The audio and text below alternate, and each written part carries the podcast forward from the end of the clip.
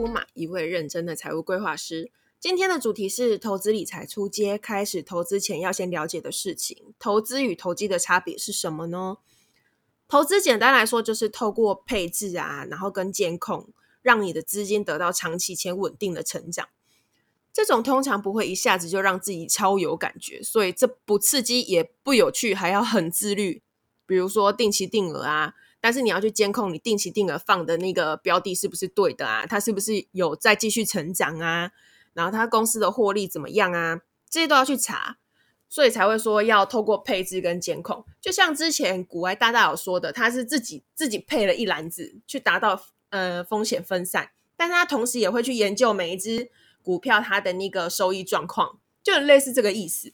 可是投机呢，其实就是炒短线，它就是透过技术分析。大家都说技术分析啊，其实就是看线涨跌，然后你去赌线是涨还是跌，然后要卖还是不卖，就这样子而已。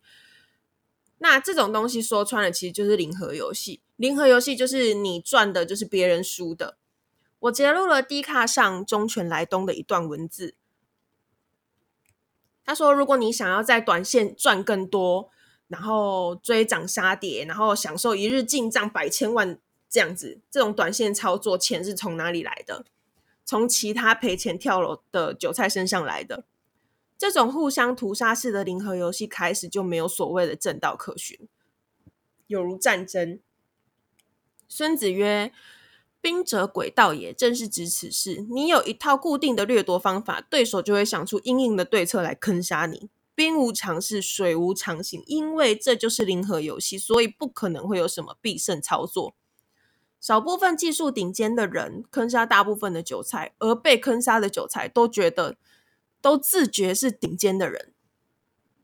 其实华尔街的对冲基金就是在做这件事，他们用回撤抓准了大多人。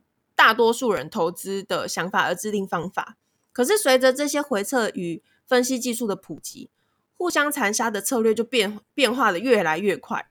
有时候上周回测的策略可行，这周就不灵。所以像一般散户连回测技术都没有的，更不可能在这一点占优势。他有一句话写的特别闹口，但是不知道大家听不听得懂。我是听得懂了。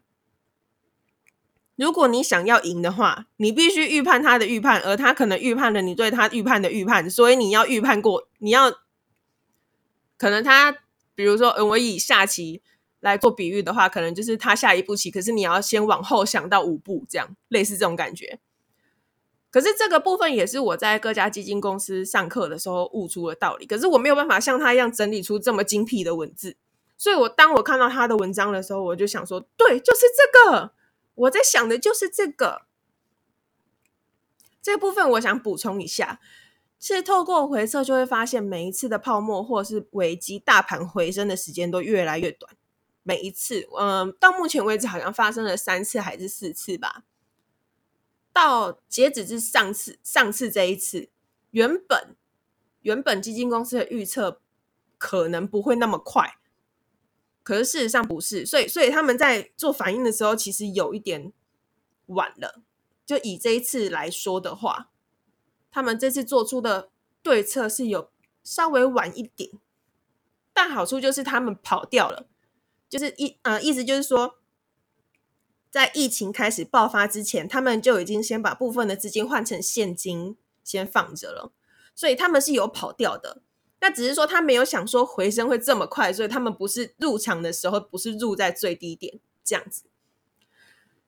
呃，大概对我那我那时候听那个课程，大概他们讲法是这样。然后现在他们是说，现在民众越来越聪明，因为怎么讲？那个什么人会从历史中得到教训，然后资讯也越来越透明，所以之后大盘的。反应时间应该就会越来越快。以目前来说，大家都怕泡沫，他们也很怕，所以只要一点风吹草动，大盘的反应就会很剧烈。所以，呃，因为我是那个财务规划师嘛，所以那时候基金公司帮我们上课的那个千交代，然后万叮咛，就是让我们帮客户做好资产配置，不要让他们在这一波震荡里面，不要让客户不安心。对。所以，呃，各大投信投顾公司每天要操纵这么多资金，还要给客户提供稳定的报酬。除了鼓励跟股息回填提高净值以外，有些基金公司甚至会配发股息给客户。哎，不是股息啊，就是配息。所以这一些获利从何而来？你所听到的消息从何而来？线图所显示真的是市场机制导致的吗？主力是谁？我那时候就在思考这一些问题，所有所有这一些问题，我想去找根源。所以后来那个时候，我就把我所有的股票获利了结。这个时期我也忘了是什么时候，疫情落底啊，疫情后的隔年是二二零一九还是二零二零，我也忘记了。反正反正那时候我就是大概赚了七十五 percent 左右，然后转投资基金跟 ETF。不过这些都是题外话，因为我那时候其实我没有很深入的研究股票，然后我也只是傻傻的存金融股而已，然后也只是幸运没有成为韭菜之一。可是我不是，我并不是说劝退各位不要入股市，而是先评估好自身的财务状况与风险承受，呃，风险承受的能力跟目的，然后千万要做好资产配置。你已经把所有的 base 都铺好之后，你再去。怎么讲？投机要投机不是不行，我也是觉得可以的。如果你赚得到就赚，但是赔的话，你自己要设一个停损点。简单来说，就是呃八十二十或七十六十，呃七十三十等等等等，反正你自己做好那个 base，这样。对。然后就是切记，千万不要贷款去投资，因为我算过，无论如何都不划算，因为你是要还本金的嘛。它首先是有时间的压力，所以你是要还本金的。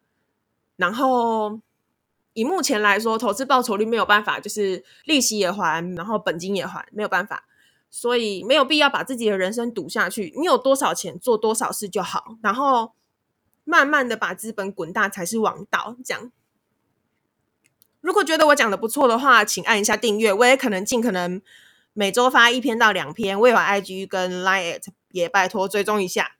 如果有任何理财上的需求，也欢迎找我。虽然我不会告诉你名牌哪一只是标股，但我会尽可能配合，呃，配合你，透过合理的配置，让你达成你的梦想。那下一次，呃，下一次开始，我们就会讲投资。谢谢各位。